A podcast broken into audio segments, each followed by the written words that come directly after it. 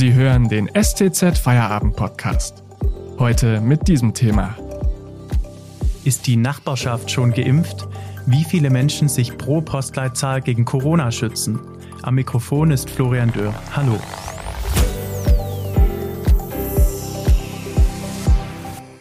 In Baden-Württemberg gibt es sehr große Unterschiede bei den Corona-Impfquoten. Das zeigen Daten aus dem Sozialministerium, die unsere Redaktion sowie der SWR auf Anfrage erhalten haben. Wo im Südwesten sind die meisten Menschen geimpft?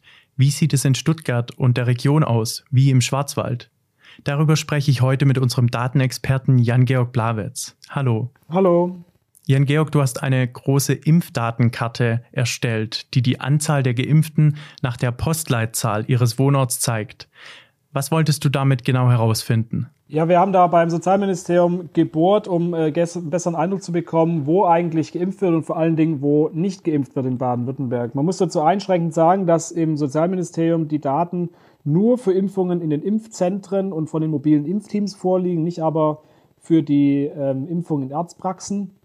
Wir reden also über circa 60 Prozent aller Impfungen, die in Baden-Württemberg verabreicht wurden. Hintergrund von dem Ganzen ist eben, äh, wie schon gesagt, so zeigen, letztendlich vor allem, wo, wo nicht geimpft wird, das ist ja die große Debatte der letzten Wochen und ähm, letztendlich auch zu schauen, ob äh, gewisse, ob, also ob es auch beim Impfen so eine Art wie soziales Gefälle gibt. Ähm, das hat man ja bei den Infektionen gesehen, dass ähm, die Gegenden, in denen äh, weniger reiche, wohl, weniger wohlhabende Menschen wohnen, äh, dass die stärker betroffen waren von Corona-Infektionen und uns hat einfach interessiert, ist es beim Impfen genauso.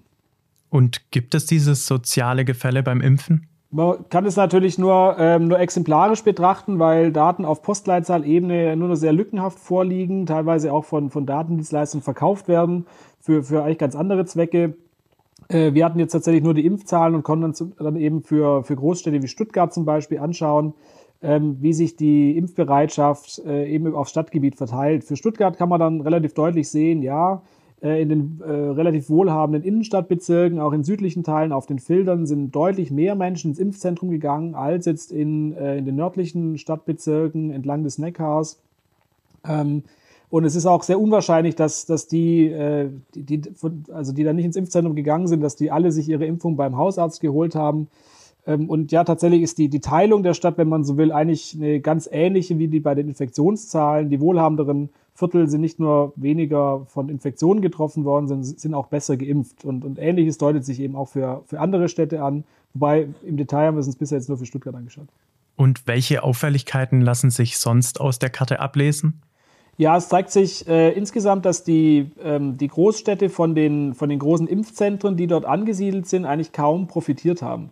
Also ganz oft in Karlsruhe zum Beispiel ist es so, eben auch in Stuttgart, aber auch in Ulm beispielsweise, Heidelberg genauso, es ist so, dass die Innenstadtbezirke eigentlich die relativ niedrige Impfquoten haben. Wenn man jetzt guckt, also wie viele Leute waren im Impfzentrum äh, und das Umland und die Gemeinden drumherum äh, ziemlich gute Quoten haben. Also das heißt, äh, das Impfzentrum in meiner Nachbarschaft hat mir als Großstadtbewohner in der Regel relativ wenig genützt. Ähm, und dann gibt es halt noch so ein paar einzelne Zentren, äh, so in Oberschwaben, im Ostalbkreis, ähm, äh, teilweise auch in Nordbaden, wo, wo insgesamt sehr viele Menschen geimpft sind. Ähm, was da die systematischen Gründe sind, müssen wir noch untersuchen. Hauptsächlicher Eindruck bei mir aus dem Betrachten der Karte ist, dass gerade die Innenstädte von den Großstädten ähm, eigentlich relativ wenig davon hatten, dass, dass die Impfzentren dort angesiedelt sind oder waren. Warum gibt es in Baden-Württemberg denn so große Unterschiede bei den Impfquoten? Gut, es ist nicht nur zwingend ein baden-württembergisches Phänomen. Ähm, man kann natürlich sagen, dass in den Großstädten die Bevölkerung tendenziell etwas jünger ist und, und deshalb, äh, weil ja bis Mitte Juni, wir erinnern uns, durften ja nur ähm, über 60-Jährige sich in den Impfzentren impfen lassen, ähm, dass also die jüngere Stadtbevölkerung vielleicht einfach später Zugang und Zutritt zu den Impfzentren bekommen hat. Das mag ein Grund sein. Ähm, tatsächlich äh, sind es eben diese sozialen Unterschiede, die jetzt ja eben stark äh, auch debattiert wurden. Also dass die Terminvergabe relativ aufwendig war. Man hat ja wirklich lange dafür gebraucht, bis man so einen Vermittlungscode hatte und, und dann einen Termin im Impfzentrum hatte. Das ist, ähm, das ist für alle anstrengend und für manche auch, äh, so stelle ich es mir vor, einfach zu anstrengend. Ähm, deshalb äh, hat, darauf reagiert man ja mit diesen äh, Impfangeboten ohne Termin. Ähm, ist vermutlich auch der, die richtige Maßnahme. Ähm, also diese Kombination aus der Priorisierung, aber auch der, der komplizierten Terminvergabe führt, glaube ich, dazu, dass, dass manche Leute sich leichter tun, äh, oder leichter getan haben, ins Impfzentrum überhaupt zu kommen als andere. Und ja, man sieht eben, äh, das sind tendenziell eher die Menschen in den, in den ländlichen Gebieten interessanterweise. Kannst du sagen, in welchen Regionen in Baden-Württemberg die meisten Menschen geimpft sind und wo die Impfkampagne eher schleppend verläuft? Ja, dazu ähm, müssen wir ja neben den Daten nach Postleitzahlgebieten, die wir jetzt bekommen haben, ähm, auch die Impfung in den Arztpraxen uns anschauen. Ähm, in der Gesamtschau kann man dann schon sagen, dass die, also vor allem im badischen Landesteil wird, wird mehr geimpft, wurde mehr geimpft als im, ähm, im württembergischen. Man sieht eben auch relativ, äh, relativ gut, dass die, dass die Unistädte eine, eine sehr hohe Impfquote haben. Also im Freiburg, im Breisgau zum Beispiel hat die zweithöchste Impfquote nach Baden-Baden. Ähm, äh, und ähm, auch, auch Heidelberg, Tübingen sind, sind relativ gut. Das heißt, hier, hier ist einfach ein, ein gewisser Effekt von, von Unistädten, vielleicht auch eine gewisse Relevanz der Impfung, die da, die dort erkannt wurde. Schlusslicht ist ja eben Pforzheim, da ist noch nicht mal jeder Zweite äh, auch nur einmal geimpft. Ähm, das hat möglicherweise mit, mit, äh, mit Vorbehalten in bestimmten Bevölkerungsgruppen zu tun, die, die in Pforzheim stark vertreten sind. Ähm, insgesamt ist es natürlich, äh, gibt es nicht so die eine Erklärung, nicht den einen Faktor, der das, äh, der sagt, warum hier mehr geimpft wurde als anderswo. Ähm, ich glaube, insgesamt kann man es schon auch mit dem, mit dem durchschnittlichen Alter der Bevölkerung erklären. Deshalb ist Baden-Baden eben auch so weit vorne. Ähm, und, äh, und, und wenn sozusagen nicht, wenn wir nicht über Unistädte reden, sondern über normale Großstädte, dann ist es tatsächlich auch so ein bisschen negativer Faktor äh, Großstadt, weil da sozusagen sich die Menschen vielleicht etwas schwerer mobilisieren lassen als in kleineren, kleineren Städten oder kleineren Landkreisen. Danke, Jan-Georg Blawitz, bis hierhin. Wir sprechen gleich weiter. Dann erfahren wir, wo in Baden-Württemberg jetzt dringend Impfangebote nötig sind. Vorher machen wir aber kurz Werbung.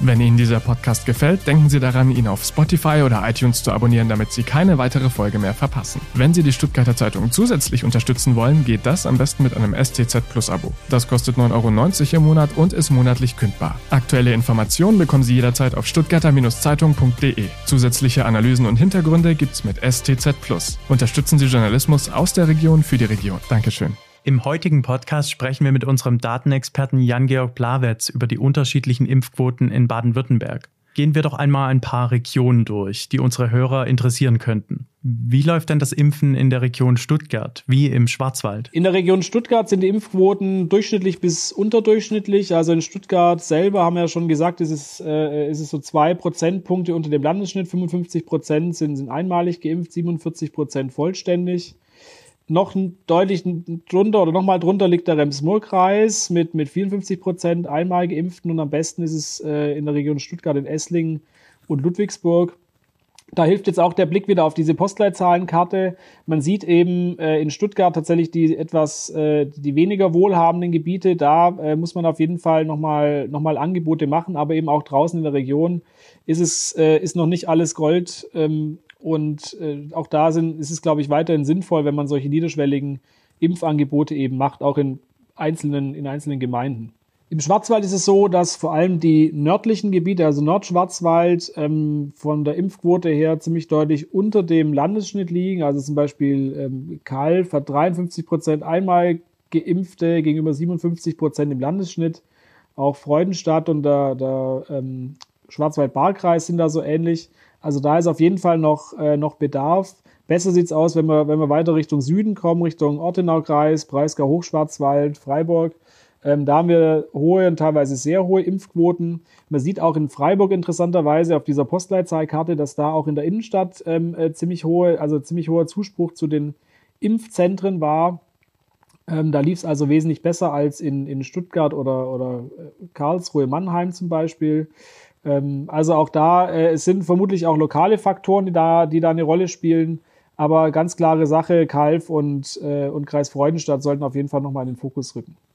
Wo in Baden-Württemberg müssen jetzt dringend Impfangebote gemacht werden? Ähm, ans, wenn man sagt, wo es besonders dringend ist, glaube ich, hilft tatsächlich wieder die, die, die Karte mit den Daten nach Geimpften äh, pro Postleitzahl, über die wir jetzt hier die ganze Zeit sprechen. Äh, da sieht man doch sozusagen sehr deutlich, in welchen Teilen des Landes eben die, vor allem die Impfzentren, die zentralen Angebote äh, bisher nicht wirklich angenommen wurden. Ähm, das ist, sind tatsächlich Daten, die, glaube ich, äh, in der Landesregierung selber bisher nicht mal systematisch ähm, bearbeitet wurden. Ich kann im Grunde jedem nur empfehlen, für seinen Landkreis oder für seinen für seine Gegend sich anzuschauen, wo die, ähm, in welchen Gebieten bisher nur wenige Menschen eben die Impfzentren besucht haben. Im Grunde zeigt, zeigt die Karte schon, wo man, wo man verstärkt hin muss. Ähm, da kann sich am besten jeder selber äh, bei uns auf der Website informieren und, und die Daten sich wirklich en Detail anschauen. Danke für das Gespräch, Jan-Georg Blawitz. Am Montag gibt es dann den nächsten Feierabend-Podcast. Ich wünsche Ihnen bis dahin ein schönes Wochenende. Tschüss und bis bald.